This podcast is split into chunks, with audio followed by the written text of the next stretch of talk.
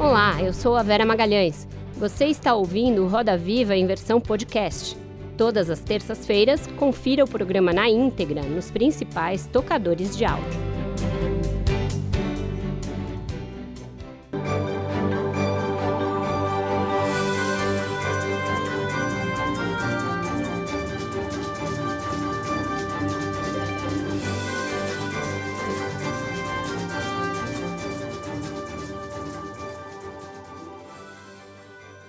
Olá, boa noite.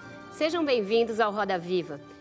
O nosso entrevistado desta noite viu sua vida mudar radicalmente em outubro do ano passado, quando, ao tratar uma erisipela, descobriu que tinha um câncer no sistema digestivo, com metástase. O diagnóstico aos 39 anos foi descrito por ele como um soco na cara, mas sua reação foi enfrentar. Optou pelo tratamento mais agressivo e já se submeteu a sete sessões de quimioterapia. Decidiu também continuar trabalhando, muitas vezes despachando do hospital, e tornar públicas todas as informações a respeito de sua saúde. Ironicamente, foi a doença que o tornou mais conhecido pelas 12 milhões de pessoas que governa desde 2018, após a renúncia de João Dória. Até então, faltava à sua gestão uma marca própria e adversários e até mesmo aliados questionavam sua disposição para administrar a cidade. Para falar sobre a doença, os inúmeros problemas da cidade e a intenção de disputar a reeleição em outubro, está no centro do Roda Viva o prefeito de São Paulo, Bruno Covas. Graduado em Direito pela USP e em Economia pela PUC São Paulo, foi eleito deputado estadual em 2006. Reeleito quatro anos depois, foi o deputado estadual mais votado no estado, com mais de 230 mil votos. Em seguida, convidado pelo governador Geraldo Alckmin, assumiu a Secretaria do Meio Ambiente. Em 2014, foi eleito deputado federal e em 2016 integrou como vice-prefeito a chapa de João Dória, que venceu as eleições para a Prefeitura de São Paulo. Com o afastamento de Dória para disputar o governo do estado, assumiu a prefeitura em abril de 2018 e agora se coloca como candidato à reeleição. Para entrevistar o prefeito Bruno Covas, nós convidamos Alberto Bombig, titular da coluna do Estadão do jornal O Estado de São Paulo. Eduardo Scolese, editor de poder da Folha de São Paulo. Fabiola Cidral, âncora da rádio CBN. Fábio Zambelli, analista-chefe em São Paulo do site J, e Flávio Freire, coordenador de nacional da sucursal de São Paulo do jornal O Globo. Contamos ainda com o olhar cirúrgico do nosso Paulo Caruso. Você pode interagir conosco usando a hashtag Roda Viva no Twitter. Boa noite, prefeito. Boa noite. Muito obrigada por ter aceitado o nosso convite para essa entrevista essa noite, apenas dois dias depois do senhor ter deixado o hospital. É, eu queria começar lembrando que uma semana antes do senhor receber o seu diagnóstico, eu estive na prefeitura com o senhor. E eu lembro de, na conversa, ter lhe perguntado a respeito dessa impressão disseminada entre adversários e aliados, a que eu me referi no texto de abertura, de que o senhor não teria gosto pela gestão pública, que o senhor teria mais gosto pela política, mas não tanto pela gestão. O senhor brincou, disse que isso era uma falácia e que agora ia ficar muito claro que não era assim quando o senhor começasse a implementar os seus projetos. E logo em seguida veio a notícia que o pegou aí nessa situação é, e que o senhor está tendo de enfrentar esse tratamento tão difícil. Eu queria saber o que mudou na sua relação com a cidade e com a gestão desde o diagnóstico e se o senhor acha que foi o mais acertado decidir se manter no cargo, se o senhor vai dar conta das inúmeras atribuições que estão ligadas a essa administração da maior cidade do hemisfério. Primeiro, não mudou em nada o meu gosto pela política. Eu nasci em Santos e vim morar em São Paulo porque eu queria estudar aqui, queria estudar no colégio que meu avô estudou, fui fazer direito economia porque eu achei faculdades importantes para quem fosse seguir a vida pública. Fui trabalhar na Assembleia Legislativa como assessor da liderança do governo. É, sempre quis fazer isso da minha vida. E aí a população me deu oportunidade em 2006, quando me elegeu deputado estadual, quando me reelegeu em 2010, depois quando me elegeu deputado federal, depois quando me elegeu vice-prefeito enquanto eu puder fazer, é isso que eu gosto de fazer e é isso que me realiza enquanto ser humano. É, talvez as pessoas confundam um pouco aparecer com trabalhar. Né? Isso são coisas completamente distintas. É, enquanto a população pode reclamar de não ver o prefeito, a gente estava arrumando a casa. Arrumando a casa que a gente recebeu é, da gestão do PT, que deixou, por exemplo, um rombo em 2017 orçamentário de 7 bilhões de reais e que nesse ano de 2020 a gente transforma num investimento na cidade de São Paulo de 7,5 bilhões de reais. Então, o meu gosto pela política não mudou. É claro que passar por uma doença como essa não tem como a gente deixar de se preocupar com as pessoas que passam pelo mesmo desafio e que não têm a oportunidade de pagar um plano de saúde como eu tenho. Né? Portanto, estabelecer, aliás, aproveitar a oportunidade, muita gente eh, se confunde, a prefeitura não está pagando meu tratamento, né? não tem nenhum custo para a prefeitura de São Paulo. Né? O plano de saúde que eu pago há 14 anos que está agora arcando com isso. Mas não dá para deixar de se incomodar de saber que as pessoas às vezes ficam esperando meses para ter uma consulta com um especialista, que às vezes elas ficam esperando semanas para começar um tratamento e que isso pode significar é, a chance de sucesso ou de fracasso num tratamento. É por isso que logo depois da primeira é, internação, eu chamei o secretário de saúde, pedi para elaborar né, o Corujão do Câncer, para que a gente zerasse essa fila na cidade de São Paulo, e a gente lançou isso agora em janeiro. E quanto à, decisão de ficar no cargo, o senhor acha que foi a mais acertada e que não vai impactar? A decisão de ficar no cargo, ela foi, em primeiro lugar, é, combinada com os médicos. Né? Todo o boletim médico, eu faço questão dos médicos colocarem lá se eu tenho possibilidade ou não de trabalhar. Então, está bem claro que não estou fazendo isso à revelia dos médicos, muito pelo contrário, né? eles mesmos estimulam que o quanto puder trabalhar é positivo que continue trabalhando. Né? E não é uma questão subjetiva, é uma questão objetiva. Enquanto eu tiver né, faculdades mentais e físicas, eu sou obrigado a governar a cidade de São Paulo. Se a partir do momento eu não tiver qualquer uma das duas, eu sou obrigado a me licenciar.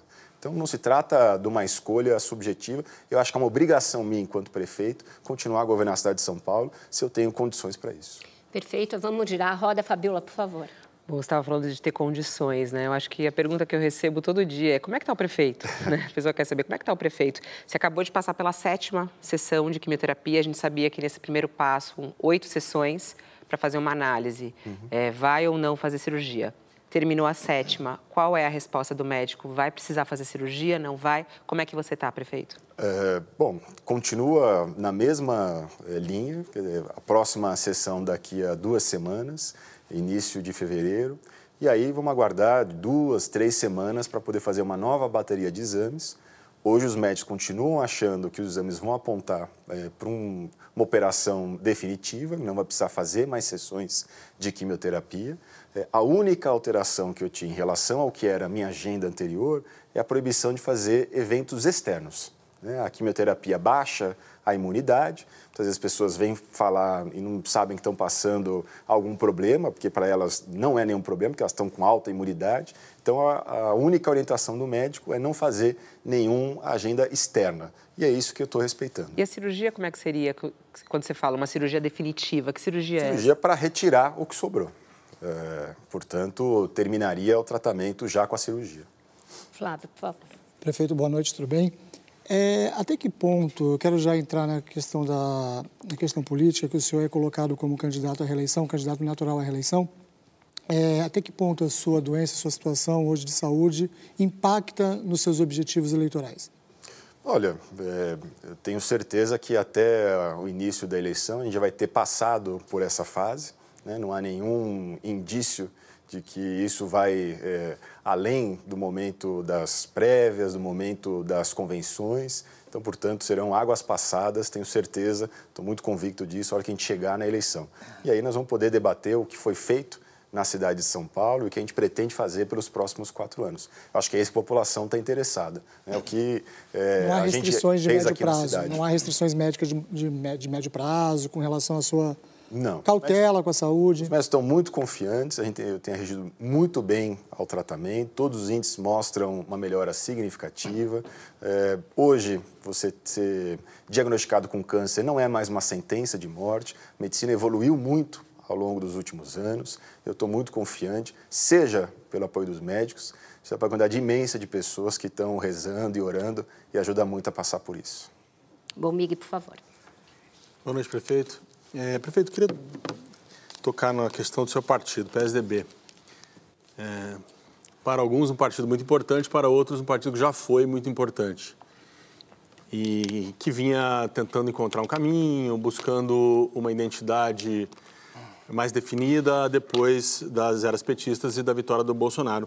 O que a gente acompanha muito aqui em São Paulo é que há um certo, vamos dizer assim, um descompasso entre os caminhos que o senhor tem trilhado nos acordos, nos acenos, nas sinalizações políticas que o governador João Dória trilha. Para ser mais específico, ele tem uma sinalização mais à direita, esteve com o Bolsonaro na outra eleição, e o senhor procura fazer uma, uma gestão ou uns acenos, vamos dizer assim, mais de centro e até um pouco mais de centro-esquerda. Eu pergunto, um, é bom para o PSDB ainda é, cultivar essa imagem de um partido sem uma direção clara, no qual o prefeito de São Paulo vai para um lado, o governador de São Paulo vai por outro? E dois, qual dos dois está no caminho correto? Acho que os dois estão no caminho, deixar claro o que o PSDB pensa. É um partido que aposta é, na parceria com o setor privado, onde é possível apostar com o setor privado. Tá agora a concessão do Pacaembu, que saiu do papel, concessão dos mercados municipais, né, a concessão de Interlagos com edital na rua. Enfim, a gente está desburocratizando a cidade de São Paulo para investir no que é o essencial: educação, saúde, segurança, transporte, habitação. O plano de governo que eu executo agora é o mesmo que o João Dória apresentou à população em 2016. E eu acho que é isso que é o nosso papel enquanto governante do PSTB, né? É mostrar o que é o projeto de poder do partido.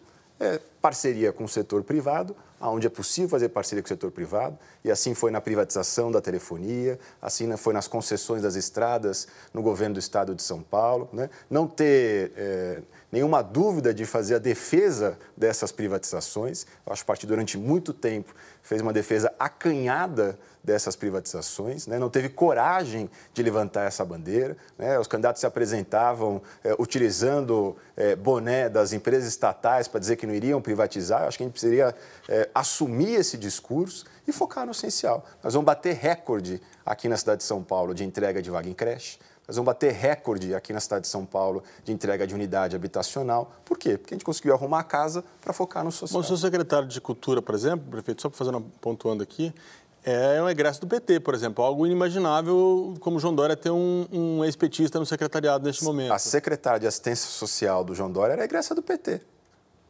O secretário de Inovação e Tecnologia do João Dória era egresso do PT. Mas ele era um crítico do, do, do, do governador, por exemplo. Fez uma. Queria fazer um carnaval comemorando. Por que, que o João Dória pode botar egresso do PT e eu não posso? O senhor se define mais de como? De Olha, esquerda ou de direita? Eu, eu, eu, me defino de centro. Todas as entrevistas eu tenho dito isso. Scolese, por favor. Prefeito, boa noite. Vou continuar falando da cidade, falar do centro da cidade, onde o senhor trabalha, eu também trabalho. O centro parece que virou um cartão postal dos problemas de São Paulo. Você tem a Cracolândia, que cresce, se espalha, moradores de rua, um problema social, um problema de saúde. Você tem um pouco de violência, assaltos, o lixo espalhado pelo centro de São Paulo. A prefeitura não consegue cuidar nem da sua vizinhança, prefeito. Bom, já está na Câmara Municipal o Pio Centro, exatamente para que a gente possa fazer ali no centro da cidade de São Paulo o que outras regiões já tiveram, intervenções urbanísticas, juntando recurso público e recurso privado. A gente já mandou também o projeto do Triângulo Histórico, onde pretende resgatar aquele espaço, e a gente já tem feito vários eventos ali. Praticamente zeraram a criminalidade naquele espaço, vamos reformar todo aquele calçadão. Já está em andamento a reforma de todo o Aengabaú já está em andamento a reforma do Largo do Aroche. Então a gente tem investido lá no centro exatamente para poder recuperar ele como cartão postal o lixo da é uma cidade coisa de São São Paulo. simples, prefeito, de fazer? Não seria o básico de fazer? Cada esquina tem um monte de lixo. Né? É verdade, é. por isso hoje a gente tem mais equipes fazendo isso do que tinha no passado. Agora, a prefeitura não joga lixo na rua. A população também não colaborar com isso e não colocar nos horários certos, a gente nunca vai conseguir resolver essa situação.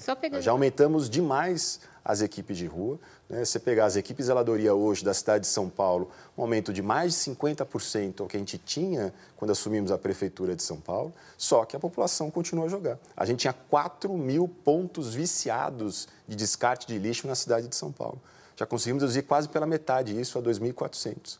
mas é cada ação uma ação firme, permanente, para que a gente consiga eliminar esses pontos aqui na cidade de São Paulo. Antes de passar para o Zambelli, eu vou só insistir na questão da Cracolândia, porque antes de renunciar à prefeitura para se candidatar ao governo, o João Dória chegou a dizer que estava resolvido aquele problema e, na verdade, as imagens mostram que a Cracolândia só se alastra e que está longe de haver uma solução para aquilo. Foi precipitado ter decretado que O que o governador João Dória, na época prefeito, comemorou foi o fim das áreas controladas pelo tráfico. Antes, a gente tinha alguns quarteirões que o poder público era proibido de entrar, até mesmo para fazer coleta de lixo.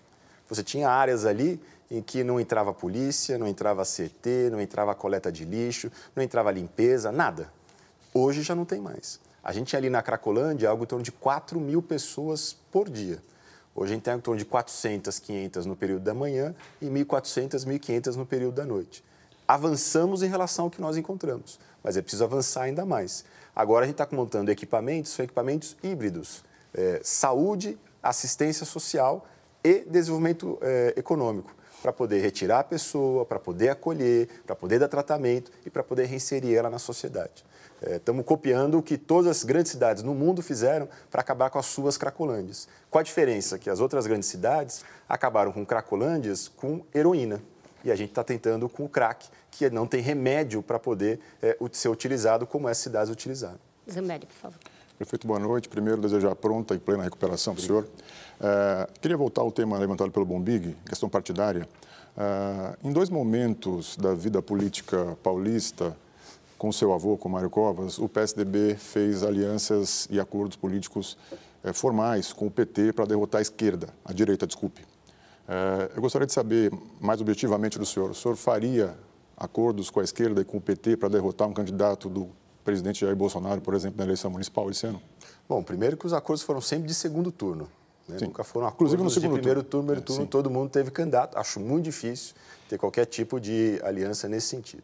Ainda acho muito mais complicado fazer qualquer tipo de aliança com o PT. Acho que não dá para explicar isso para o eleitor, como é que a gente está se unindo ao PT para poder derrotar o Bolsonaro. Isso não, tem, isso não tem explicação hoje. Né? É, é, não dá, não dá para explicar Mas recebeu o apoio do PT num segundo turno? Recebeu o apoio do PT, com certeza. E recebeu o apoio do Bolsonaro? Apoio eu recebo de qualquer um. Até do Bolsonaro? É. Com certeza. Bolsocovas, quem, quem quiser me apoiar, estou à disposição para receber. Tudo bem.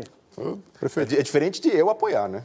É, isso que eu ia falar. É, essa posição do senhor de marcar um antagonismo em relação, no campo das ideias, principalmente ao presidente Bolsonaro, de alguma maneira prejudica a relação de São Paulo com o governo federal? A gente tem ouvido os prefeitos e governadores reclamando muito de retaliações, de dificuldade de acesso a ministros, a recursos públicos. Como é que o senhor acha que isso pode impactar aqui na relação da capital, da principal cidade do país, com o governo federal?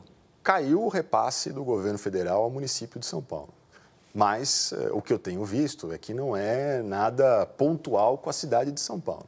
Eu não tenho argumentos para dizer que estou sendo retalhado por causa disso. O que eu vejo é o governo federal arrumando eh, as contas e, portanto, segurando o investimento. Né? Eu não posso afirmar aqui que esta diminuição tem se dado por conta dos posicionamentos políticos do prefeito. O senhor não teme que isso possa se agravar agora no período eleitoral? Eu espero que não. Eu espero que ele seja republicano o mínimo possível para saber que tem que ter uma relação entre o presidente da República e o prefeito da maior cidade de São Paulo. O senhor já teve alguma Mas... agenda com ele? Desculpa. Já teve alguma agenda com ele, pessoal? Já, já tive já? agenda com ele e com vários ministros também. E foi boa? Eu vou adotar um apito, Sim. que nem o do governador João Dória, aqui no centro da roda. Prefeito, ficando na questão partidária, e depois eu vou soltar para os colegas é, fazerem as perguntas. O senhor chegou a dizer no ano passado que se o PSDB não expulsasse o Aécio Neves, deputado Aécio Neves, ex-candidato a presidente, o senhor sairia do partido. No entanto, ele venceu uma discussão para decidir se seria expulso ou não e o senhor permanece no PSDB. Era só uma bravata? Olha, recorri da decisão ao Diretório Nacional. Te aguardo agora um colegiado ainda maior para poder fazer essa deliberação. Continuo incomodado né, de estar no partido político com a presença do Écio Neves. Agora, é, só faltava eu, que estou defendendo é, a ética, ter que sair do PSTB e ele ficar. Mas não foi o senhor que disse? É, eu sei, mas assim, eu vou brigar até o final para ele sair. Eu vou continuar insistindo nessa tese. Né? acho que a presença dele acaba afetando, não é só a mim, é a todos os filiados do PSTB que tem que se explicar por que tem um deputado com um áudio pedindo dinheiro para o dono da JBS. É, isso não está explicado até hoje. Então, continuo a fazer essa crítica, continuo incomodado com isso. Né? É muito difícil para mim estar no mesmo partido que ele. Agora, estou no PSDB desde os meus 16 anos de idade. Né? Eu vou continuar a lutar. É, não é porque eu estou incomodado que eu vou montar o meu partido. Né? Não dá para ficar montando partido mais no país. As denúncias respingaram também no senador Zé Serra, também no Aloísio. Isso também o incomoda? Isso também não faz o senhor pensar em deixar o partido denúncia, de maneira? denúncia tem contra todo mundo. É, que se investigue, que se investigue o CER, que me investigue. Nenhum problema em relação a isso. Não tem áudio destas pessoas pedindo dinheiro. Isso não tem explicação. Isso é, isso é politicamente, você não consegue explicar. E as testemunhas?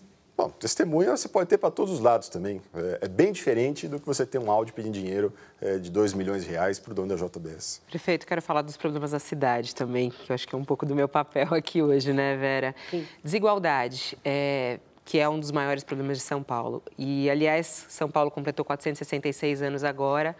Você fez um artigo na Folha de São Paulo falando justamente dessa diferença que existe na cidade e que a prefeitura vê isso, percebe isso e que está fazendo alguma coisa. Só que andando por essa cidade, por exemplo, você pega o bairro de Genópolis, aí você anda no bairro de Genópolis, depois você anda no bairro de Paraisópolis, por exemplo parece que você não está na mesma cidade.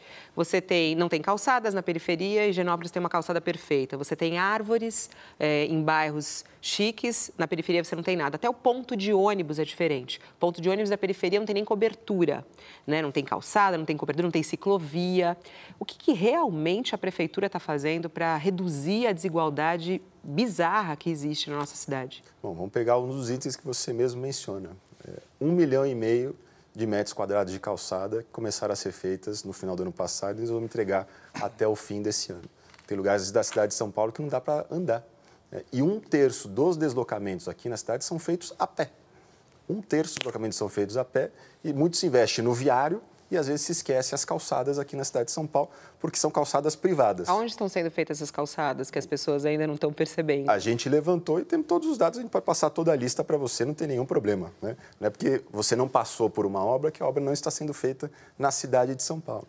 Estamos investindo na periferia, por exemplo, dando oportunidade para os jovens de periferia. Estamos abrindo espaços de coworking que o jovem de classe média tem oportunidade na Faria Lima, lá em Parada de Taipas, lá na cidade de Tiradentes para dar para ele a mesma oportunidade que as startups têm hoje, né, que o mundo da tecnologia dá hoje ao jovem, mas que muitas vezes fica focado só no jovem de classe A. Nós estamos investindo em vaga em creche para que a mãe que mora na periferia possa trabalhar. Hoje a gente tinha, a gente tinha uma fila de 65 mil crianças aguardando vaga em creche. Pela primeira vez, essa fila está menos do que 10 mil. São 9 mil e nós vamos criar 19 mil nesse ano ainda de 2020. Né? Vamos terminar os 12 céus, que são na periferia de São Paulo, são para beneficiar a população da periferia de São Paulo. Vamos entregar 12 UPAs, que são utilizadas pela população da periferia de São Paulo.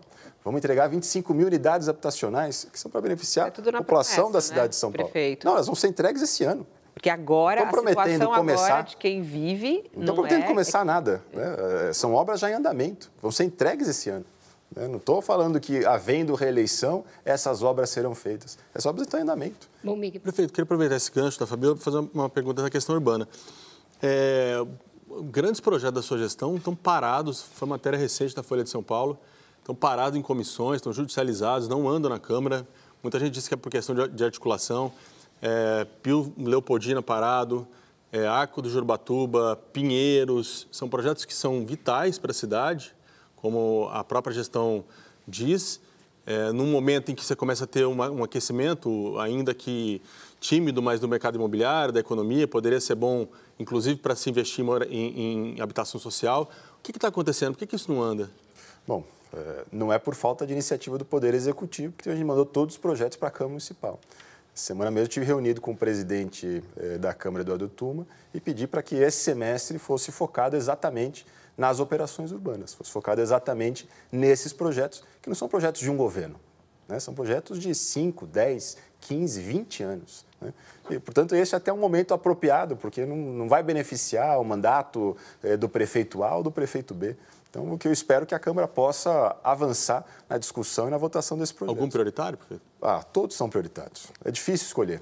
Prefeito, quando o hoje governador João Dória renunciou à prefeitura para se candidatar ao governo do estado, houve uma reação muito negativa por parte da população, que já estava escaldada pelo fato de outro tucano José Serra ter feito o mesmo em 2010. Eu pergunto, é, o senhor acha que sofreu é, um baque por conta dessa rejeição, que levou inclusive a que Dória não fosse o mais votado da cidade em 2018? E como superar esse estigma e essa desconfiança de que Tucano não esquenta muito a cadeira de prefeito de São Paulo? Bom, eu acho que isso a gente resolve com esse trabalho conjunto que a gente tem feito, Prefeitura e Estado. É, Sexta-feira agora devem começar as obras da duplicação da Mirim, mais uma ação conjunta Prefeitura e Governo do Estado de São Paulo. O governo do estado está assumindo os custos de dois hospitais municipais. Enfim, é uma série de ações conjuntas que a gente tem feito para poder melhorar a qualidade de vida da população. Então, esse trabalho conjunto, acho que é o que importa, é o que responde a essa, é, vamos dizer assim, reclamação da população dele ter feito isso. Agora, é importante dizer que ele fez isso depois de aprovado numa prévia interna por 80% dos filiados para que ele fosse candidato a governador do estado de São Paulo. Ele não fez isso só da cabeça dele. Bom, é. turismo, vamos falar de turismo, porque eu sei que tem vários secretários comemorando que a cidade de São Paulo é um dos destinos mais procurados né, de 2020. Na pesquisa lá do Google, ficou na segunda cidade mais procurada, só atrás de uma cidade do Vietnã. É, no Carnaval é o destino mais procurado. É, só que São Paulo está preparada para esse turismo? A gente não tem infraestrutura. O senhor criou a Secretaria de Turismo, que foi uma iniciativa sua, né? Não tínhamos a Secretaria Municipal de Turismo, porém a gente não vê projetos. O turista que chega aqui fica absolutamente perdido. Se ele fica num ponto de ônibus, não sabe pegar o ônibus. A gente não tem nem aquele ônibus circular funcionando com regularidade, né? E muito pouco informação para o turista. Como é que São Paulo está se preparando para ser esse boom do turismo que pretende ser, inclusive? Bom, São Paulo finalmente está conseguindo romper a barreira de só receber turismo de negócio. Né? A gente tinha essa, esse estigma de ter hotel lotado durante a semana e vazio aos finais de semana. É, Para você ter uma ideia, é, há três anos atrás, 12% dos turistas na cidade de São Paulo eram turistas é, hospitalares, que vinham para cá por causa dos hospitais da cidade de São Paulo. Então, você vê o quanto que o turismo é, de lazer tem a crescer na cidade. Só no ano passado, o Carnaval movimentou 2 bilhões e 300 milhões de reais na cidade de São Paulo. Há 10 anos atrás, o índice de ocupação dos hotéis durante o Carnaval era de menos de 10%. Né? Era o período que a cidade ficava mais vazia, era o período do Carnaval. E isso não se dá da noite para o dia. Isso se dá com eventos que vão ganhando boa repercussão, bem organizados. A gente fez uma boa virada cultural. Né? O Carnaval de Rua ano passado já foi um sucesso. Né? É isso que vai se espalhando e vai trazendo mais turistas para a cidade de São Paulo. E é exatamente nessa atuação conjunta né, da Secretaria de Turismo com é, os hotéis da cidade, com todos os equipamentos turísticos da cidade de São Paulo, que tem feito esse papel de divulgação e organização do receptivo aqui. Né? Não é só a prefeitura organizando e não é só o setor privado. É exatamente por isso que a Câmara, né, que colocou esse dispositivo de criação da Secretaria de Turismo e que eu acabei sancionando. Não foi um projeto de minha iniciativa, foi a própria Câmara que tomou essa iniciativa e eu sancionei isso. Acabei criando eh, a Secretaria de Turismo para poder trabalhar em parceria com esse eh, equipamento privado que nunca encontrou respaldo na Prefeitura de São Paulo, porque a Prefeitura nunca se preocupou né, em trazer isso. E a gente entende que isso é importante porque é geração de emprego e renda aqui na cidade. Né? Investimento em cultura, investimento em lazer, investimento em atividade, investimento em eventos como esses que nós vamos ter agora é, do Carnaval de Rua, são importantes para a geração de emprego e renda. Só de ambulante credenciado aqui na cidade durante o Carnaval de Rua vão ser 10 mil. Cada um fatura mil reais por dia é, na venda de bebidas alcoólicas e não alcoólicas. Quer dizer, isso é importante no momento em que chega aí a 16% desempregados Não, na região metropolitana. acontecendo, os eventos estão acontecendo e a gente vê isso. O que eu estou falando é da falta de infraestrutura para o turista, informação. A gente não tem, a gente chega uh, em São Paulo, você não tem informação para o turista, a gente não tem uma forma é, de receber o turista. nesse trabalho conjunto do transporte feito, público. É exatamente uh... esse trabalho conjunto que a gente tem feito agora com hotéis, bares, restaurantes, para poder formar esse receptivo. Isso nunca foi feito na cidade de São Paulo. Isso nunca foi preocupação do poder público na cidade. E é exatamente assim que a Secretaria de Turismo tem é, é, atuado. Passa a palavra para o Scolese e depois para o Zambelli. Prefeito, no bloco anterior o senhor reclamou dos projetos que não andam na Câmara. enfim, a gente está entrando no último ano de gestão e parece que a nomeação de secretários pelo partido, oferecimento de cargos para também ter apoio na Câmara não está dando muito certo. Não existe outra forma de governar ou de buscar a reeleição sem esse troca-troca de cargos, sem a velha política, prefeito? O problema da velha política é a corrupção. Vamos deixar isso bem claro. O mundo inteiro tem governo de coalizão. Participação de partido político não é o problema. O problema é quando você monta é, uma estrutura para arrecadar dinheiro para o partido, para arrecadar dinheiro para o vereador, para arrecadar dinheiro para o deputado. Esse é o problema. Mas aqui não esse, está esse, tá dando certo. Isso aqui, é que tem que. É, é, pô, nós aprovamos a reforma da Previdência aqui na cidade de São okay, Paulo. Mas o senhor se queixou agora que tem projetos importantes para a cidade que, é, é, que não saem do papel. A Câmara não é simplesmente é, despachar tudo que o, o prefeito manda para lá. Se não é o interesse. Vários projetos foram aprovados, inclusive, por unanimidade. O projeto que mudava o destino do Fundurb foi aprovado por unanimidade na Câmara Municipal. Tamanho foi o consenso que se conseguiu é, trabalhar ali dentro. É, a gente tem aprovado uma série de iniciativas de desestatização que não são fáceis de ser aprovados. Aprovar a concessão do serviço funerário não é fácil de ser aprovado. Aprovar a concessão é, dos cemitérios, dos terminais, aprovar a concessão de venda, venda de terreno, não é coisa simples. O que faltou? Faltou o projeto que extingue, que diminui a quantidade de empresas da administração indireta e esses projetos de intervenção urbanística. É o que falta aprovar na Câmara Municipal. Todo o resto foi aprovado. E só foi aprovado porque a gente conseguiu montar uma boa base. Prefeito, eu queria falar de zeladoria, né, palavrinha mágica. É, o senhor foi secretário de subprefeitura na gestão do governador, então, prefeito João Dória. É, e nós, olhando o orçamento de 2020, a gente está vendo que houve uma duplicação dos recursos de zeladoria no ano eleitoral. É, eu pergunto ao senhor o, o seguinte: por que, que é, as obras e as realizações nesse campo de cuidado com a cidade eles só vão, elas só vão ter visibilidade agora no ano da eleição, sendo que é, o PSDB está há três anos na prefeitura? houve algum problema de, de eficiência no, no, nos gastos ali com zeladoria? Porque recursos havia, né, no, no caixa da prefeitura. No ano passado tinha 13 bilhões de, de, de reais. Né?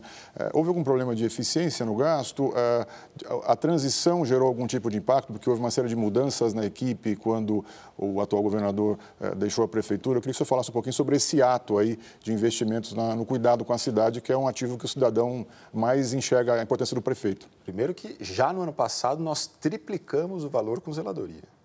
O valor médio era de 500 milhões de reais por ano foi assim nos quatro anos eh, da gestão do PT, foi assim nos nossos dois primeiros anos, e no ano passado foi um bi e meio.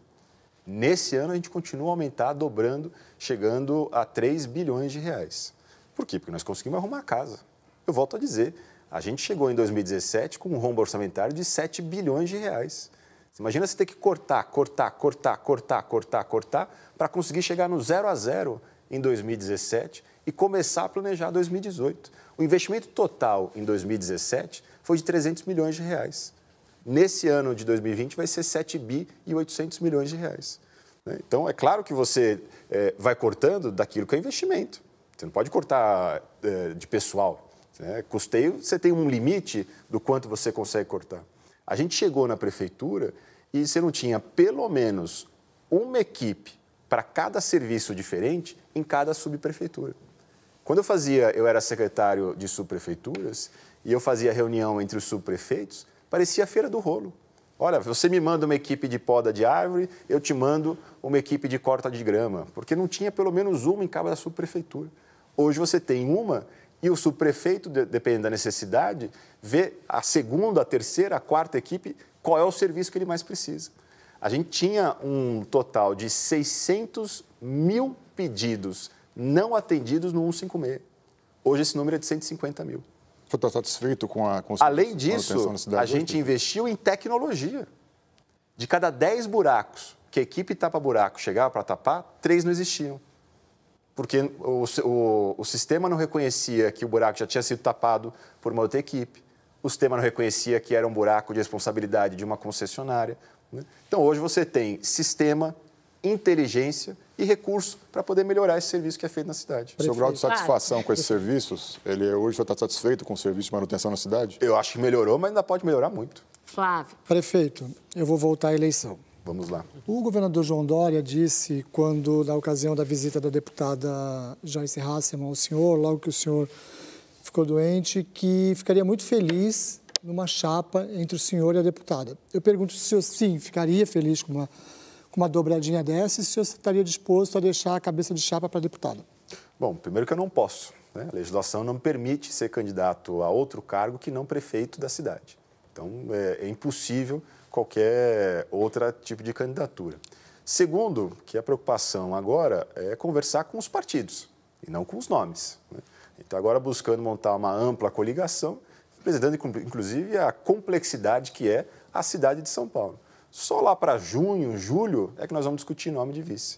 Né? Você não monta uma coligação falando para os outros partidos, olha, vocês não vão opinar porque o nome do vice já está escolhido.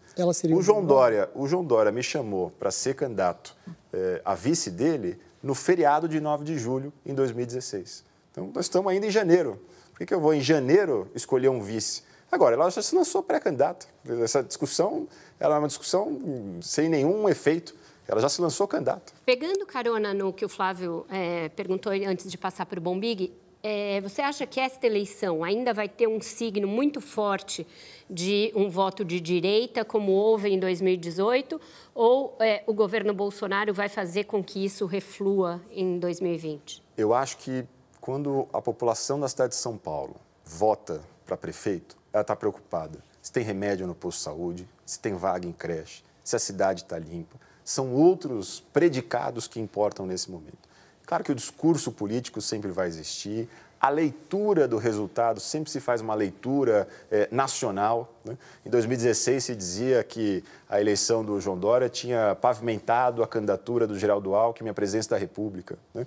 Quando, na verdade, não foi isso, foi a própria história do Geraldo Alckmin que já havia pavimentado Mas o Dória essa candidatura. nacionalizou muito a campanha e Sim. partidarizou muito. Ele fez uma campanha anti-PT. Mas a população votou nele porque esperava dele um gestor. João Trabalhador, é isso? exatamente por isso. Foi isso que fez ele ser eleito prefeito da cidade de São Paulo. E a pessoa vai votar em você por quê?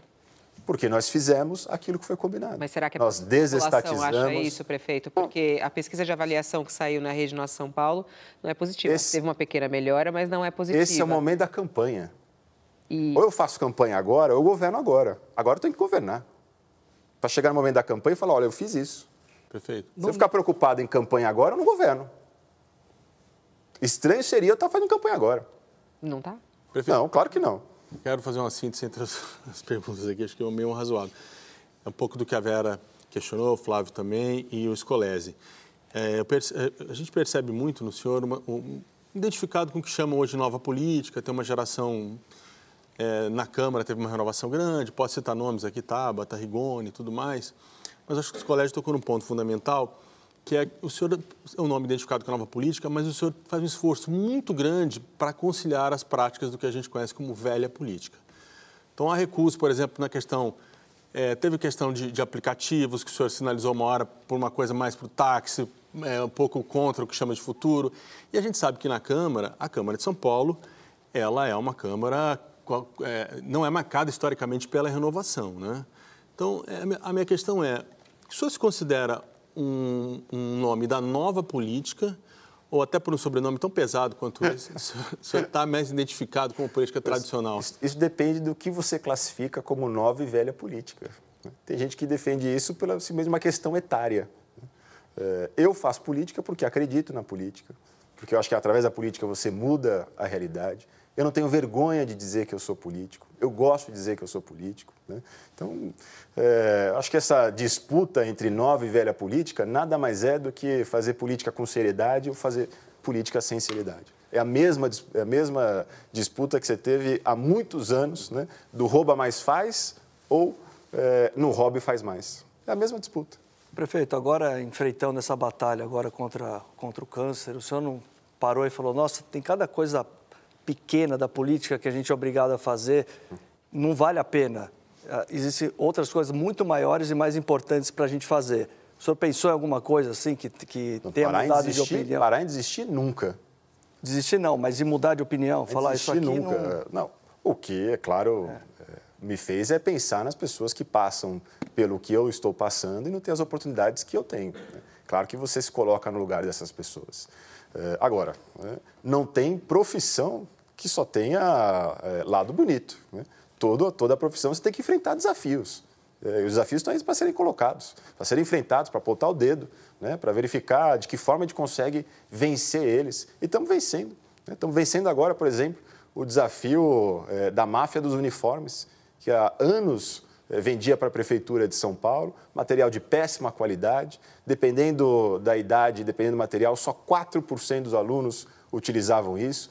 Estamos vencendo isso, repassando o dinheiro direto para os pais. Enfim, esses desafios precisam ser vencidos estão aí colocados. Agora eu vou ficar bravo porque os desafios estão aí colocados? Ah, existe a máfia do uniforme, então eu vou deixar de fazer política? Não, tem que enfrentar. Prefeito, o senhor disse para o Scolese que o que incomoda na velha política é a corrupção, são as práticas é, corruptas. É, a questão da eficiência não pesa, porque é, hoje está montando aí uma coalizão para a eleição com base na composição de cargos, distribuição de secretarias para os, partidos, partidos aliados. Qual o critério preponderante? É o tempo de televisão ou é a capacidade técnica do gestor de realizar? É, é qualidade. Né? Não dá para botar gente no secretariado que não consegue trabalhar, não, não, produz aquilo que é o, necessário a ser produzido. A gente tem um programa de metas. Quem assume qualquer cargo na Prefeitura de São Paulo tem um compromisso em realizar aquele programa de metas. A gente fazer reuniões periódicas com os secretários e com os presidentes de empresas para avaliar uh, se eles estão atingindo ou não. Aqueles que não estão atingindo, a gente muda.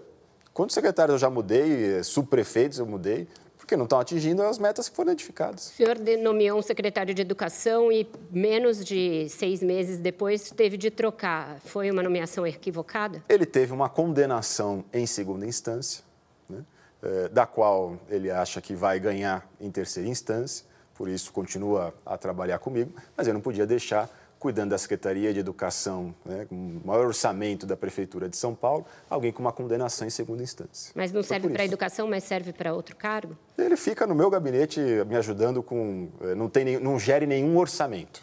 Então não, não vejo problema em ele continuar a trabalhar comigo. Mas a primeira troca, prefeito, o senhor tirou um secretário de Educação por questão partidária, não por questão técnica. Quando o senhor tirou o Schneider da educação. Quando o governador João Dória montou a equipe dele, eu montei a minha aqui na Prefeitura de São Paulo. Mas se um secretário está indo bem, o senhor troca por questão partidária? É, é, eu boto, boto para trabalhar quem trabalha bem comigo.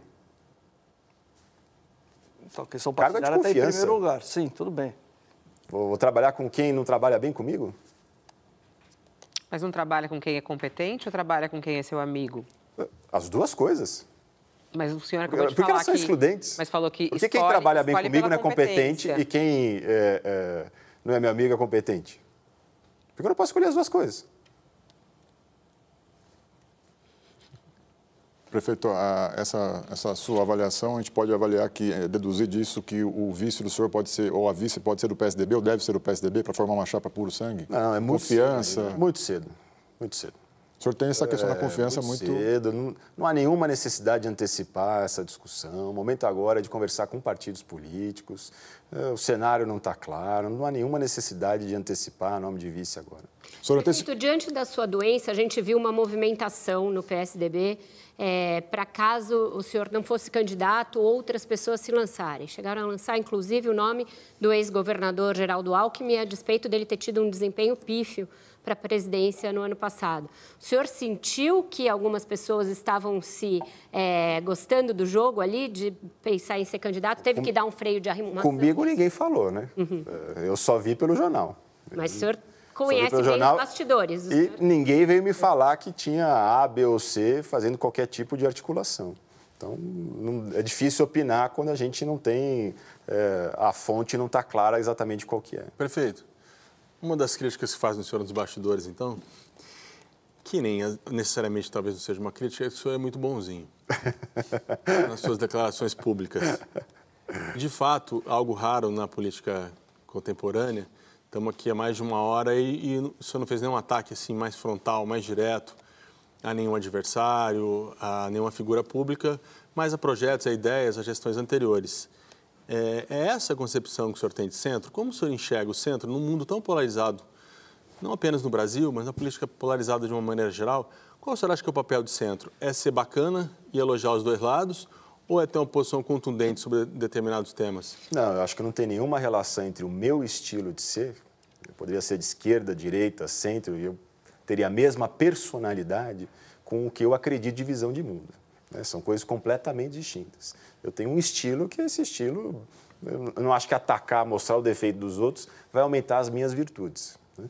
É, agora, o que eu acredito que é o certo a ser feito é parceria com o setor privado e apostar no social. Eu acho que isso é que identifica o centro. Né? Eu era chamado de neoliberal no governo do PT e agora eu sou marxista.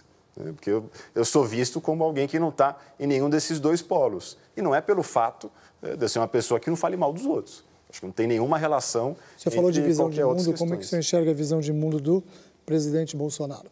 Eu acho que é uma visão de mundo daquilo que ele sempre falou durante a vida inteira dele. É condenável? É, o, o, presidente Bolsonaro hoje não é diferente do que era o deputado Bolsonaro. Então, é, é, ele não enganou a população. Ele não está sendo agora uma pessoa diferente do que ele foi como deputado. Né? Foi exatamente por ele ter essa visão de mundo que eu não votei nele para presidente da República. E foi por causa eu não dessa... posso votar em alguém que diz que não teve ditadura. Quando eu tive um avô que foi preso e foi caçado pela ditadura militar. Você acha que ele põe em risco a democracia? De... Não, não, não, acho que não. Acho que não. E por que, que ele a foi democracia eleito? brasileira é muito consolidada, as instituições estão muito fortes, você não vê nenhum tipo de, de risco nesse sentido. Hum. Você vai ter que buscar o voto do eleitor do Bolsonaro, que ganhou todos. grande Vou buscar todos. parcela aqui em São Fique Paulo. tranquilo, é o não tenho preconceito. isso? Mas Vou com que buscar todos os discurso? votos. É, mas? Mas é um- mas é um- discurso que o senhor vai um adotar? discurso pra- do que a gente fez como prefeito. É isso. A população está preocupada com as questões da cidade de São Paulo. Então- a população da cidade de São Paulo já elegeu a Erundina, que hoje está no PSOL, e o Paulo Maluf. Por quê? Porque ela busca alguém que quer resolver os problemas dela. É a vaga em creche, é a pavimentação, é a limpeza. É, esses são os problemas da cidade. É isso que a população está preocupada. Não está preocupada agora. Gestão e sai gestão continuam sendo os problemas da cidade. né? Bom, das grandes eh, cidades do mundo, inclusive, hoje a cidade de São Paulo é bem melhor do que era 30 anos atrás. O centro de São Paulo é melhor do que era 30 anos atrás. O senhor está certo disso? Claro, não tem a menor dúvida. Temos dúvidas sobre É, é, isso. Aliás, a cidade é, é uma construção coletiva. né? Você tem o sistema de educação que a Erundina construiu, você tem os corredores de ônibus que começaram com Mário Covas, você tem os céus que foram feitos pela Marta, você tem as grandes obras que foram feitas pelo Maluf, né? você tem o programa de desestatização que foi iniciado pelo João Dória. É uma construção coletiva. Você aí falando até nisso, né? Falou agora de vários projetos. Falando sobre a sua gestão e inovação. É, você foi o prefeito mais novo, né? Desde a redemocratização. É, e muitas pessoas esperavam que a sua gestão tivesse alguma coisa mais moderna, até por ser mais novo. E a gente vê que não tem projetos muito inovadores, é, modernos, que falem cidades inteligentes, né? Pegando um exemplo, vamos falar sobre participação popular.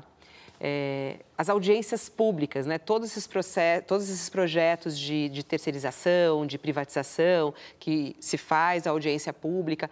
Como é que uma pessoa em São Paulo, que tem que se locomover duas horas para chegar, duas horas para voltar, vai participar de uma audiência pública daquela com um discurso chato, difícil? É, por que, que a sua gestão não melhora essa conexão com as pessoas e a gente não tem, é, de repente, projetos tecnológicos que façam que as pessoas possam ajudar a gerir a cidade junto, numa prefeitura mais moderna? Fabiola, o prazo médio para obtenção de um alvará na cidade de São Paulo, quando a gente começou a gestão, era de 540 dias. Hoje, com o processo eletrônico, isso fica em 50 dias. Sim. Então, a gente tem utilizado tecnologia em todas as áreas. Estava falando aqui para o Fábio do sistema de monitoramento de zeladoria, que hoje eu tenho um acompanhamento real, em tempo real, online, todas as equipes zeladoria, onde elas estão, Mas vai ligar um o que 56, elas estão fazendo. É uma dificuldade ligar um 56, de você o conseguir tempo resolver. médio de resposta do 156 para tapar um buraco era de 70 dias quando nós assumimos a gestão. Hoje tem subprefeitura que faz em 48 horas. Isso é tecnologia. Isso não se faz da noite para o dia. Mas você acha que a conexão Nós já chegamos a pessoas tá- 99% dos processos informatizados na cidade de São Paulo. Isso é transparência e redução de corrupção. Mas você acha que a conexão com as pessoas está boa, prefeito? Porque as pessoas não sentem participando da cidade. Escuta, sempre pode melhorar. Por isso que eu quero mais quatro anos. Prefeito, a gente tem visto é, nos últimos anos uma aproximação perigosa de grupos, facções criminosas e milícias da política. Tem partidos, e isso acontece também em São Paulo, que hoje estão capturados por essas facções. E a gente viu reportagens aí no último fim de semana de que as milícias também estão se espraiando é, para vários estados. Não existe uma omissão dos partidos e dos dirigentes políticos de chamar as coisas pelos, pelo nome que elas têm e banir políticos que têm ligação e que são financiados pelo crime organizado, isso não vai acabar gerando um Estado paralelo que a gente vai se arrepender lá na frente? Ah, não tem a menor dúvida. Daqui a pouco está o Brasil todo passando a situação que está o Rio de Janeiro. Ou o México. É, é, realmente é algo que precisa ser enfrentado. Não dá para a gente esconder debaixo do tapete um problema como esse. É, não dá para a gente dizer, ah, não, esse aqui ele consegue financiamento, então ele é um bom candidato para o nosso partido. Isso não dá para acontecer. Não tem a menor dúvida que os partidos precisam fazer mais essa lição de casa. E o PSDB tem feito a contento, o senhor Bom, acha? É, eu espero que a direção esteja fazendo. Né? Minha preocupação é governar a cidade de São Paulo. Eu espero que a direção nacional esteja fazendo isso. Prefeito, o senhor assinou recentemente, acho que foi na semana passada, inclusive, uma resolução que facilita a aprovação de isenção de IPTU para as igrejas. Eu pergunto, essa é uma primeira, o primeiro movimento de uma guinada em busca do voto mais conservador da cidade, esse voto que ajudou a eleger aqui em São Paulo o presidente Bolsonaro? Bom, é importante a gente estabelecer, lembrar o seguinte: né? uh, os templos de qualquer igreja têm imunidade tributária garantida pela Constituição de 88. Então, não se trata aqui de nenhuma novidade criada pela Prefeitura de São Paulo no ano de 2020. É, o que a gente fez foi facilitar a elas o acesso a um direito que está na Constituição. Não dá para a gente ter a igreja que tem acesso a um vereador ou é amiga do prefeito conseguir vencer a burocracia e a outra não. Né? É, o próprio conceito de liberdade religiosa e de Estado laico prevê a gente tratar todas da mesma forma. Então, ela não é só uma isenção para as igrejas evangélicas. Mas a prefeitura já Ela é para os templos budistas, ela é para os terreiros de Umbanda, ela é para as igrejas católicas, ela é para todas conseguirem aquilo que já está consagrado na Constituição de 88. Então não se trata de um aceno ao voto A ou voto B. Ora, o que você faz para todas as religiões. Sim, mas é, desburocratizar ateus, é um prefeito. Bom, é, é uma opção deles, né? Não, aí não tem benefício Aí eles nenhum. que paguem é, o IPTU. É uma opção deles. É, a Constituição de 88 Mas criou. não é igual para todo Você mundo, não passa quem é ateu, por que, que eu tenho que pagar? A igreja e a igreja não paga Mas tributo. por que, que o ateu tem que pagar, Essa então, para a igreja essa funcionar? foi Essa foi o pacto feito em 88. Mas Vão cobrar dos constituintes. Isso já foi feito, eu já assumi assim. Mas o senhor falou que tinha que facilitar algo que já estava. Por que, que vai facilitar, então? Tem que facilitar para todo mundo. Facilitar, desburocratizar, eh, você faz para todas as igrejas. O que saiu eh, na- na- nas matérias é que a gente estava fazendo isso por conta de voto evangélico. Quando, na verdade, você está fazendo uma desburocratização para todas as igrejas. Só o ateu que é prejudicado, então. Por que que é prejudicado? Porque ele não é é uma escolha beneficiado, dele né? ser ateu.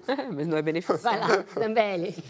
Prefeito, senhor, em vários momentos da gestão, o senhor fez críticas eh, a cartéis, né, a empresas, empresários de diversas áreas essenciais ah, da administração pública e que sabotavam os serviços públicos. O senhor mencionou, inclusive, o caso do conluio no, no kit escolar. O senhor mencionou na época da greve dos ônibus que havia, poderia haver ali uma influência dos, dos patrões ali na paralisação. Eh, na educação, o senhor conseguiu lançar mão de algumas medidas ali até usadas, que são os vouchers, tal, para suprir essa, essa carência. No caso do transporte, por que, que o senhor não conseguiu eh, implementar as medidas tão ah, usadas e modernas como foram na educação? Porque o senhor encerra o seu mandato com menos ônibus, menor número de linhas e ainda restrições para integração, ou seja, prejudicando a população da periferia. Por que o senhor não conseguiu implantar no transporte a mesma, mesma visão eh, ousada e moderna que foi na educação? Bom, nós fizemos propaganda do edital eh, fora da cidade de São Paulo, fora do país. Tudo que estava ao alcance da prefeitura foi feito. O que eu não podia é restringir as empresas de participarem. Eu não posso eu escolher quem participa, quem não participa da licitação. Tudo que estava ao nosso alcance para abrir o máximo possível, tudo que era eh, apontado como ações que a prefeitura poderia fazer para que outras empresas viessem participar, a prefeitura colocou no edital. E ainda assim nenhuma empresa apareceu interessada. Agora, é importante estabelecer que a gente está reorganizando o sistema mesmo na cidade de São Paulo, que era um sistema de eh, quase 10 milhões de passageiros, que hoje é de 9 milhões. né? Tem reduzido a quantidade de passageiros dia aqui na cidade de São Paulo. E o sistema precisa ser reorganizado para isso. Mas a reorganização não está penalizando o morador da periferia, do extremo, que está. Você falou de Taipa, de Tiradentes, são Não, regiões a estão. reorganização ela é pela cidade toda. dada esta nova realidade de redução de um milhão de passageiros por dia na cidade de São Paulo. Você não pode ter um sistema que continua custando 8 bilhões de reais, dos quais 3 saem dos cofres da prefeitura, né? saem dos impostos que toda a população paga, só 5 é arrecadado através é, do bilhete. É, você tem o mesmo sistema se você diminuir em um milhão de pessoas, um milhão de usuários. Big. É, nessa questão do urbanismo, ciclofaixa de lazer, que se eu, Fabiola que é especialista aqui, se eu estiver errado, ela me corrige, mas que eu acho que é da gestão Kassab, é, incrementada de uma forma ali muito expansiva na gestão Haddad e que na sua gestão Paulistano perdeu a ciclofaixa de lazer. Me, me parece ser, eu nunca vi pesquisa sobre isso, mas um sucesso reconhecido é, entre os paulistanos, que tinha essa opção nos finais de semana e feriados. O que, que aconteceu? Por que, que não deu certo? Faltou tinha uma, planejamento para... Tinha uma empresa que cuidava disso, isso era custo zero para a Prefeitura de São Paulo. Né?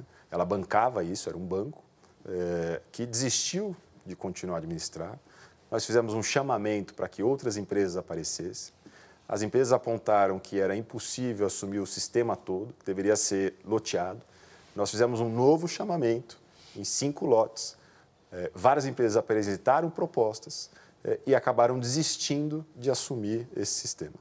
Então, agora a gente resolveu é, arcar a própria prefeitura com esse sistema. Estamos falando de um custo de 12 milhões por ano, né, algo de 240 mil por final de semana, que agora a prefeitura vai arcar, vai contratar alguém para poder fazer isso. A expectativa é que agora em março ele seja retomado. Mas, prefeito, a, prefe... a, prefeitura já tentou contratar de maneira emergencial, não conseguiu. Aí ela teve que refazer agora.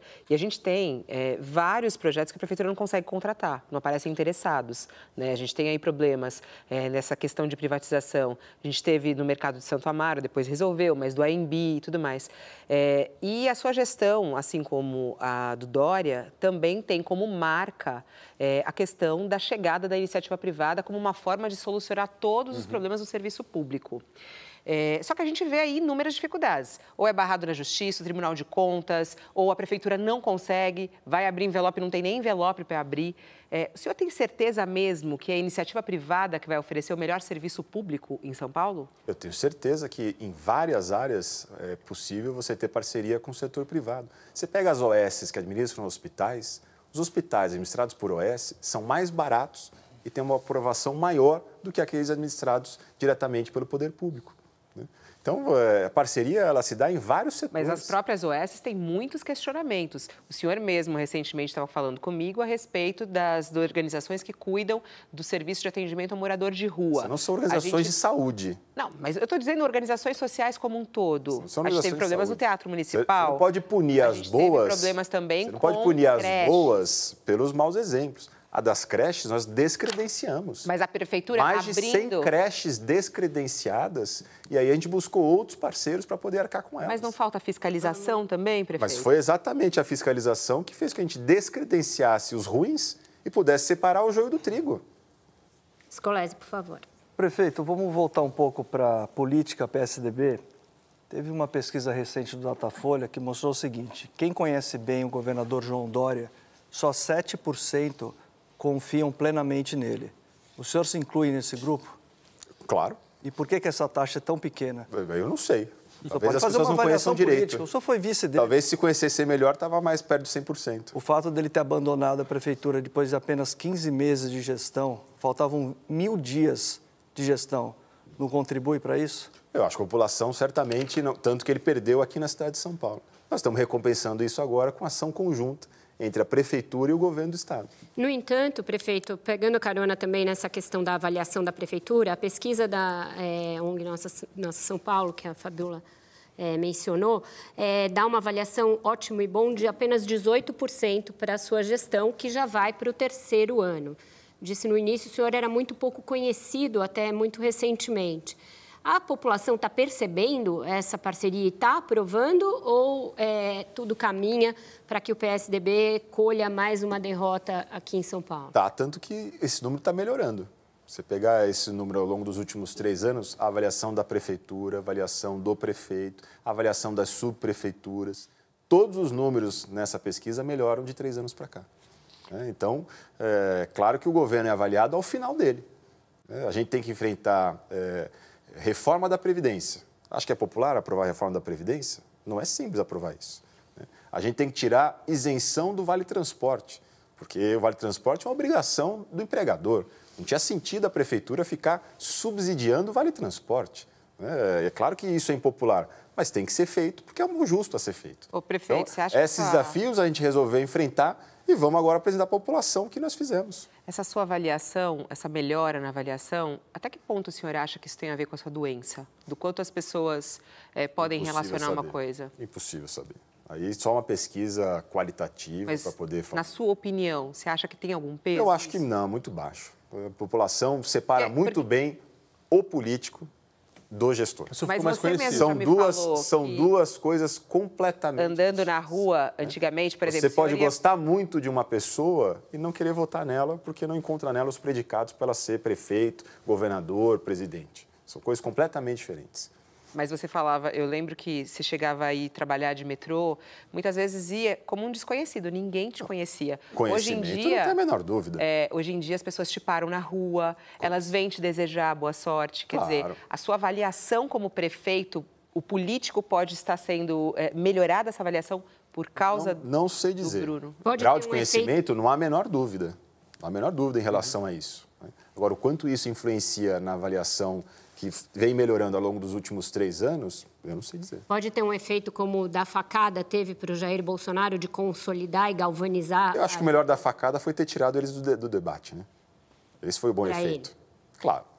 Ele sumiu, eh, não apareceu, eh, não fez campanha, e aí era difícil você conseguir debater e dialogar com um candidato que ficou no hospital. Esse foi o efeito da facada, no final das contas. Prefeito, a gente há pouco falou sobre IPTU e há um drama na cidade sobre a questão da moradia. O IPTU aumentando é só um elemento disso que pode tirar as pessoas da casa própria. O número de moradores de rua não para de crescer, isso é visível. O que que a prefeitura tem feito para enfrentar esse drama? Bom, primeiro, em relação à construção de unidades habitacionais, nós vamos bater recorde nesta gestão. São 25 mil unidades habitacionais entregues. E vamos deixar já pronta para a próxima gestão bater o recorde dessa com 35 mil unidades.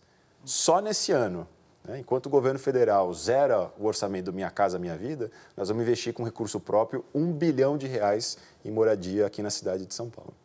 Eh, em relação a moradores em situação de rua, a gente deve em breve lançar os números finais do censo, que mostra um crescimento próximo de 50% Uns no número 20 de moradores de rua. Né? Algo em torno de 16 mil, os números estão sendo fechados agora, 23, 24 mil moradores em situação de rua. Né? Isso, é claro, é um pouco reflexo da gente ter aumentado nos últimos eh, sete anos de 10% para 16% a quantidade de desempregados na região metropolitana de São Paulo. né? O problema social acaba eh, ampliando nisso. Nós já ampliamos em quase 5 mil o número de vagas em abrigos, nós estamos mudando agora o conceito eh, do serviço que é ofertado.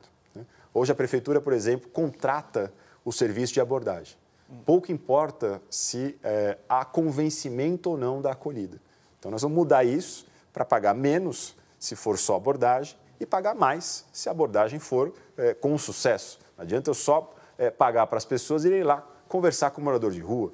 Estamos vendo se é possível agora a gente contratar não o serviço de acolhimento, mas o serviço de reinserção né, onde ele, a, a- a empresa contratada recebe mais por isso, mas ela, ela consegue fazer o trabalho de capacitação, ela consegue fazer o trabalho de reinserção dele numa moradia. né? Esse é o trabalho que a prefeitura precisa contratar. Se eu fico contratando abordagem, quanto mais abordagem, mais essas empresas recebem. né? É que nem o serviço de tapa-buraco. né? A gente está tentando mudar o, o estilo de contrato para não contratar mais eh, buraco tapado. Eu quero contratar rua bem cuidada. Porque senão é um estímulo é, você ter mais buraco na cidade de São Paulo, porque a empresa vai receber mais. É, Essas alterações não se fazem da noite para o dia. né? É muita conversa com o Tribunal de Contas, é teste, não é fácil você mudar os parâmetros e os valores que são pagos quando você muda o tipo de contrato que é feito, mas é esse desafio que nós estamos enfrentando. Prefeito, se eu não perguntar para o senhor sobre a indústria da multa, as pessoas que eu encontro na rua não vão me perdoar, porque essa era uma campanha, era um mantra da campanha do Dória, que ia acabar com a indústria da multa, e as pessoas dizem que pouco ou nada mudou nesse aspecto. Basta o partido é, chegar ao poder que as multas passam a ser uma fonte de receita importante, é isso? Olha, acabaram os radares escondidos na cidade de São Paulo. Isso é indústria da multa. Indústria da multa é você utilizar o radar para arrecadar. Hoje eles estão aonde? Eles estão aonde você tem é, acidentes, eles estão aonde a população anda acima do permitido, mas eles estão com uma placa. Aqui tem um radar. O número de multas na cidade de São Paulo caiu mais de 30% com a retirada dos radares escondidos. Esses são radares exclusivamente para arrecadar. Agora, se eu tiro todos, certamente vai aumentar o número de mortes aqui na cidade de São Paulo. Enquanto tiver locais que tem acidente, enquanto tiver locais que as pessoas andam acima do permitido, eu utilizo o radar com um aviso. Aqui tem radar. Exatamente nessa linha que a gente adotou. Exatamente por isso que a gente acabou mesmo com a indústria da multa aqui na cidade. Prefeito, ainda na linha dos assuntos que as pessoas não perdoam a gente se, a gente não perguntar aqui, é, o IPTU. É, durante a gestão do ex-prefeito Haddad, o PSDB foi, fez oposição ali àquele movimento de IPTU progressivo, enfim, mudanças que foram é, anunciadas e depois foram barradas.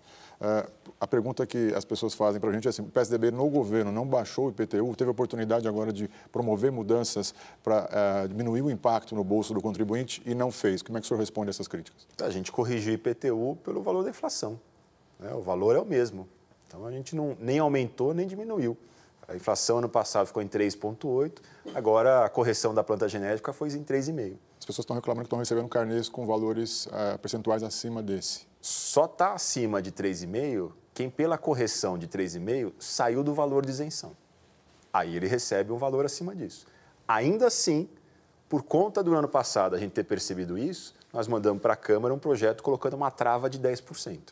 Então, se houve qualquer valor acima disso, pode reclamar porque está errado. O teto é 10%, então? O teto é 10%. Claro. Perfeito. É, voltando à eleição.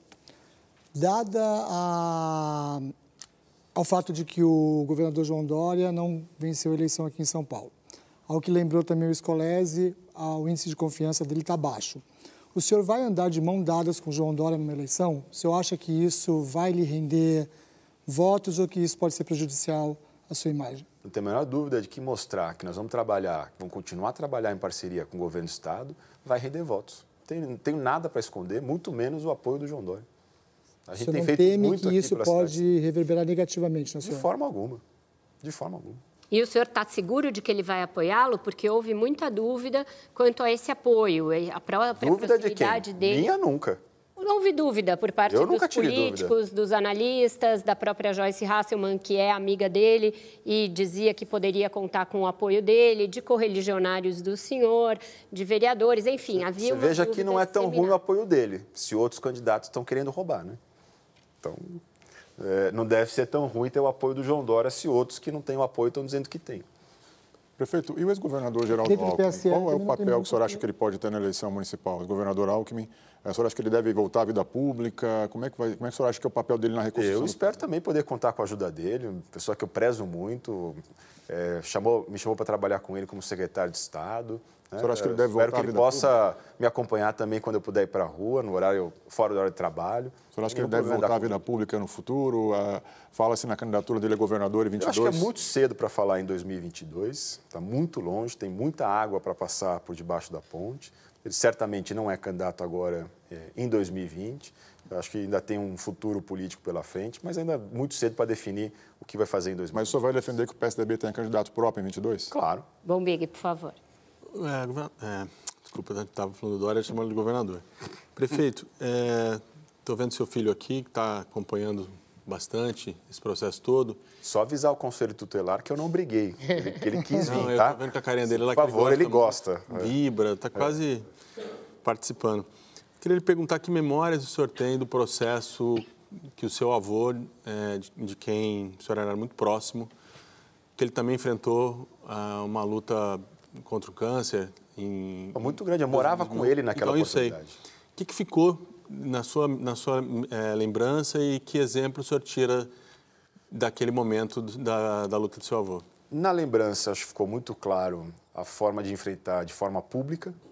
Né? A gente ainda vive é, a lembrança do Tancredo, que até hoje não se sabe exatamente o que aconteceu, se aconteceu daquela forma. Então, hoje, quando se fala ainda em doença de político, ah, será que estão passando toda a informação que deve ser passada? As pessoas sempre esperam que parte da doença está sendo escondida da população, porque tem que se criar essa imagem de que o político é um super-homem, que não tem os mesmos problemas que as outras pessoas têm.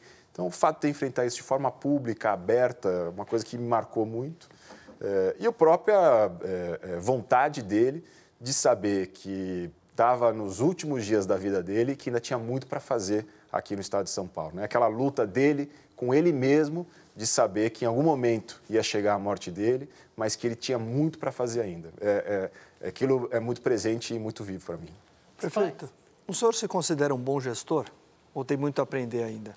Bom, eu, claro que experiência ela vai se acumulando. Não tenho a menor dúvida de que eu, como gestor hoje, é, depois de ter passado aí dois anos como prefeito da cidade de São Paulo, tenho mais experiência do que tinha antes. Né? Sempre tem coisa a aprender. Mas sim, eu me aprovo como gestor. E o senhor é capaz de falar qual que é, por exemplo, qual que é a marca da sua gestão até agora? O que o senhor pode apresentar como marca da gestão? A marca que nós vamos apresentar é exatamente o que a gente tem falado. Né? É desestatizar, parceria com o setor privado e focar no social. Né? Recorde de vaga em creche, recorde de unidade habitacional entregue, há uma série de quesitos que a gente tem feito aqui na cidade de São Paulo, exatamente porque cuidamos das finanças públicas e estão passando para a iniciativa privada cuidar o que ela faz de melhor. Posso Prefeito, é, São Paulo era o túmulo do samba. E eu confesso que era bom quando era assim, era tranquilo, a gente podia ir ao cinema em paz, sair de casa. E agora São Paulo é a capital do carnaval, tem aí é, indicadores que mostram que vai receber mais turistas, até que o Rio de Janeiro, eu mesma estou indo me refugiar lá no Rio de Janeiro.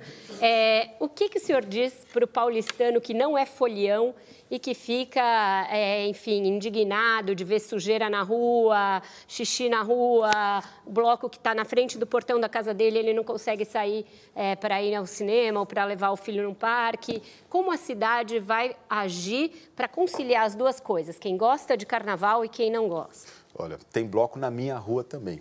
Tá? Então as pessoas não acham que eu fico fazendo isso na cidade toda e eu mesmo também não passo por esse problema.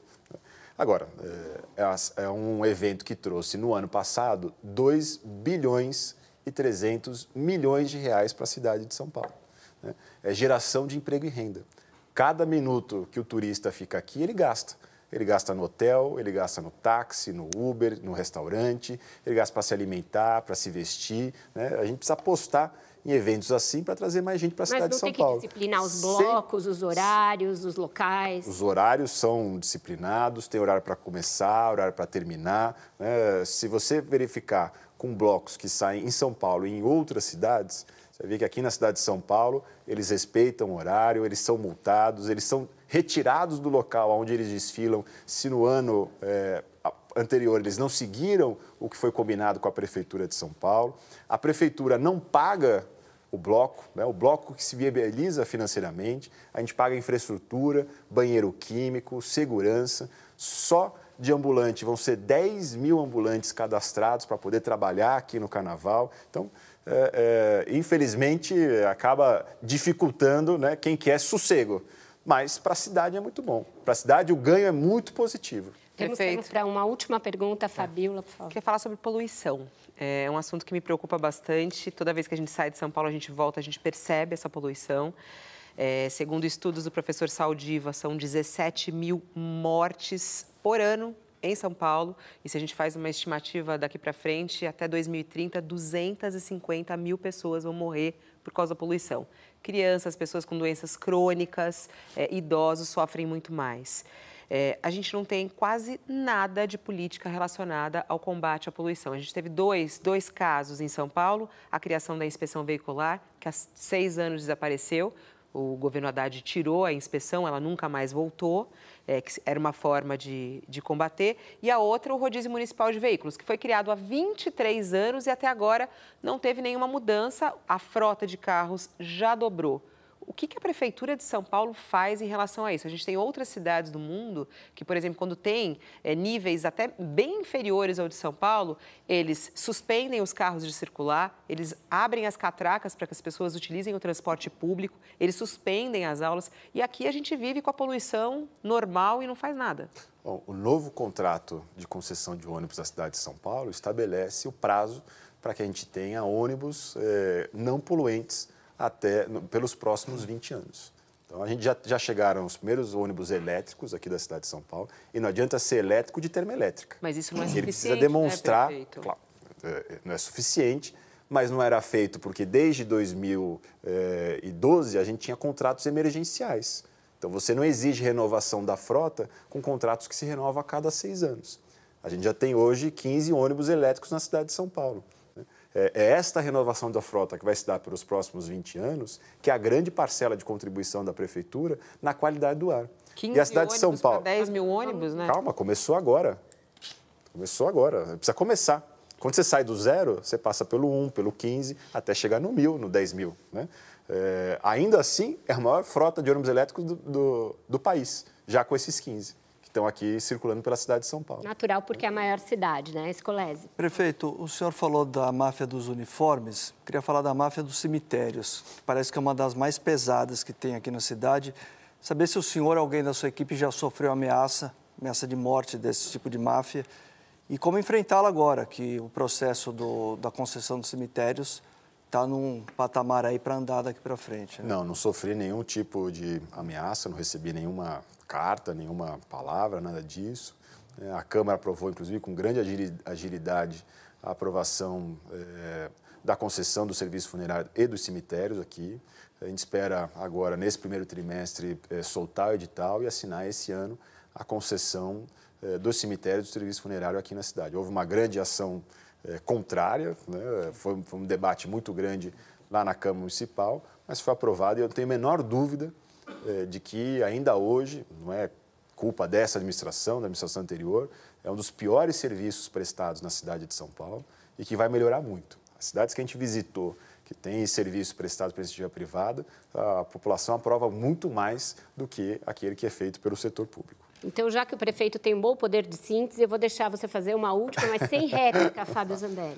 Prefeito, é, embora não seja uma atribuição natural do município, a segurança, em todas as pesquisas de opinião, ela, ela aparece como um dos itens aí mais, que mais preocupam a população de São Paulo. É, o senhor tem uma boa interlocução hoje com o governador João Dória.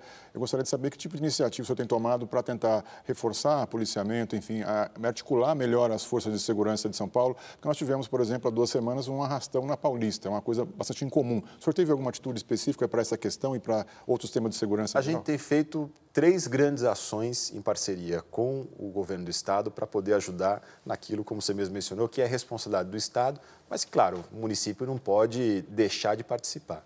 A primeira delas, ações conjuntas da GCM com a Polícia Militar. Só por fim de semana são 200 ações conjuntas para evitar arrastão, para evitar pancadão. Né? A gente vê aquilo que não deu certo de evitar, mas as ações conjuntas são realizadas todos os finais de semana. Segundo, monitoramento. A gente já tem hoje mais de 3 mil câmeras só da Prefeitura de São Paulo, que a, as imagens são compartilhadas com Polícia Civil e Polícia Militar. E terceiro, iluminação. O novo APPP da iluminação, que era outro problema que se arrastava há anos na cidade de São Paulo, nós mudamos o investimento para, ao invés de começar pelas grandes avenidas, começar pelos locais de maior incidência de crime aqui na cidade de São Paulo. Então, essas são essas são as três principais ações que a gente tem feito em conjunto com o governo do Estado e que tem surtido efeito. A cidade agora comemorou chegar a 5,5 eh, homicídios por 100 mil habitantes, muito melhor que a maioria das capitais americanas. Então, com essa resposta, nós chegamos ao final desta edição do Roda Viva. Eu agradeço muito a participação do prefeito Bruno Covas, do Alberto Bombig, do Eduardo Scolese, da Fabíola Cidral, do Fábio Zambelli do Flávio Freire e do nosso cartunista Paulo Caruso. Agradeço também a você que ficou com a gente até agora e já convido para que volte na próxima segunda-feira, às 10 da noite, com mais uma entrevista aqui no Roda Viva. Até lá!